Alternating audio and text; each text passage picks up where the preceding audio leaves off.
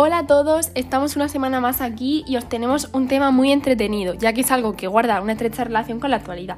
Podéis ir interactuando en directo en cuanto mi compañera se introduzca el tema de esta semana, ya que se abrirá una cajita de preguntas para que podáis mandar todas vuestras dudas y peticiones a través de Twitter.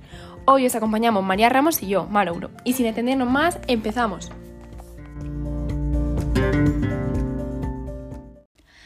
Hola, ¿qué tal ya el día? Soy María y hoy tenemos con nosotros una invitada muy especial, nuestra compañera y amiga Mara Ouro. Vamos a tratar un tema muy sonado y este será la hipervisibilidad que encontramos en los reality shows. Y tal y como habéis escuchado antes, en estos momentos voy a abrir la cajita de preguntas en Twitter que estará abierta durante toda la entrevista para resolver vuestras dudas en directo.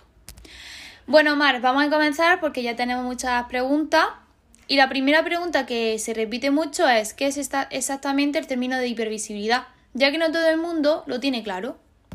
Pues sí, María, esto es algo que realmente vemos todos los días, pero tal vez no somos conscientes de que está ocurriendo. La realidad hipervisible no es otra cosa que todo aquello que sale en los medios de comunicación, tales como la televisión, redes sociales, etcétera, y que dejan en manos de sus destinatarios, en este caso la audiencia, que están ansiosos por crear una presión a personajes públicos como por ejemplo un influencer que se dedica a redes sociales a través de Instagram, donde muestra ser una persona fuerte y que intenta ayudar a la mayoría de sus seguidores, siendo un ejemplo a seguir. Pero no todo es lo que vemos a través de las redes, ya que todos los influencers tienen sus momentos buenos y malos, como todo el mundo.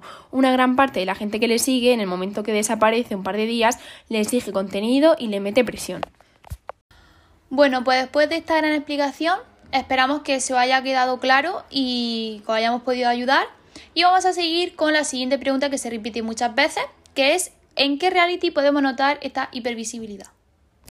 Pues mira, María, esta pregunta me gusta mucho, me alegro de que me la hayas hecho. Sin duda, yo me decantaría por la isla de las tentaciones, ya que nos quiere hacer ver que las parejas van a ir para reforzar la relación y sin embargo se han dado especulaciones de que muchas de las parejas han entrado ya separadas y todo era un montaje para así ganar fama televisiva y dinero al igual que los seguidores.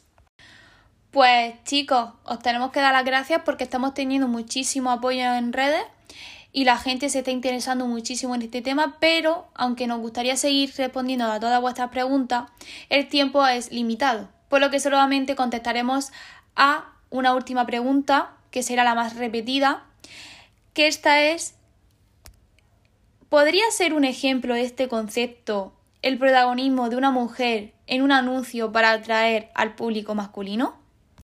Pues sí, efectivamente, esto es un claro ejemplo, ya que en el caso de las mujeres, en el pasado, cuando aún no había COVID, en la mayoría de las discotecas, por supuesto, no en todas, por desgracia a las mujeres se les trataba como un objeto de recompensa, ya que entraban gratis para así atraer a hombres. Pues hasta aquí la entrevista de hoy. Esta era la última pregunta y tenemos que darle las gracias a Mar por estar hoy con nosotros y por supuesto por ser tan amable y contestar algunas de las preguntas que había enviado por Twitter. Nos vemos la semana que viene, aquí, en Idioma de la Comunicación.